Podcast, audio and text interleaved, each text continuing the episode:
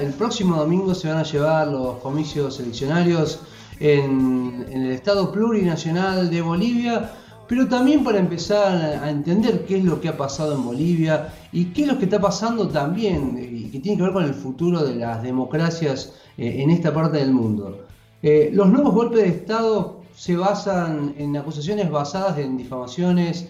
denuncias falsas, manipulaciones, donde los medios de comunicación masivos juegan un papel determinante para articular esta campaña de criminalización y persecución judicial. A Lula da Silva, por ejemplo, le arrebataron la posibilidad de presentarse a las elecciones presidenciales en Brasil. A Evo Morales lo llevaron al exilio, se encuentra refugiado aquí en Argentina. Eh, Nicolás Maduro debe hacer frente a una presidencia paralela e ilegítima de Juan Guaidó. Rafael Correa se encuentra exiliado también en Bélgica y también se le ha quitado la posibilidad de presentarse para las elecciones presidenciales de 2021 en su país. Hay muchos eh, elementos que tienen en común estas eh, situaciones en distintos países de Latinoamérica que eh, no es casualidad que sean eh, gobiernos que han sido progresistas y que han llevado adelante la bandera de recuperar a los sectores vulnerables de su población. Y una de esas tantas palabras que se hablan en, estos tiempos tiene que ver con el lofer, eh, esta guerra judicial, que no más ni de mejor manera que es una nueva forma perversa de estos golpes de estados ya no eran, no son los golpes como eran en antaño, que tenía que ver ya con una fuerza militar, sino que tiene que ver ya con, este costado eh, y que pretende ¿no? a las sociedades cerrarle el paso a una soberanía popular, desinformando mediante mentiras con apariencias de verdad, esta famosa posverdad, y creando causas en la justicia que luego se desvanecen eh, por su propio peso al no tener evidencias pero que mientras tanto logran el objetivo. Caso concreto fue el caso de Lula da Silva en Brasil, eh, a través de una acusación que después terminó demostrando la justicia que no era así, realmente era una noticia falsa,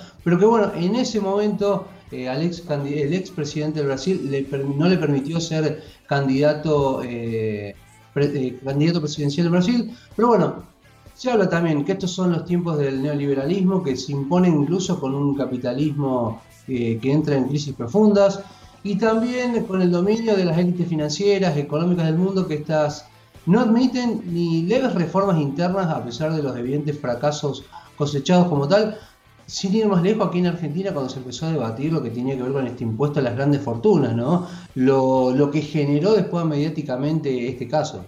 Sí, y esta complicidad entre el poder mediático, los medios más poderosos y la justicia cómplice que termina trabajando no en la búsqueda de esclarecer situaciones, sino precisamente de eh, condenar o procesar, porque en realidad después son muy pocas o casi ninguna las condenas, procesar eh, líderes políticos que, eh, a los que les truncan su posibilidad de seguir adelante. Yo pensaba en el caso de Argentina, en donde no fue necesario, no, tuvieron la necesidad o no pudieron encarcelar a la expresidenta Cristina Fernández de Kirchner, pero sí han armado una causa que con el tiempo se ha empezado a ver, pero se va a seguir viendo, es una causa armada, la causa de los cuadernos, que ya se supo que no hay eh, registros ni fílmicos ni de audio sobre los eh, testigos de esta causa, los arrepentidos de esta causa, y que sin embargo eh, no hizo falta la prisión, a pesar de que lo intentaron, porque hubo un discurso que caló en la gente, el discurso de la revolución de la alegría, que caló en una población que a pesar de estar en un estado de bienestar,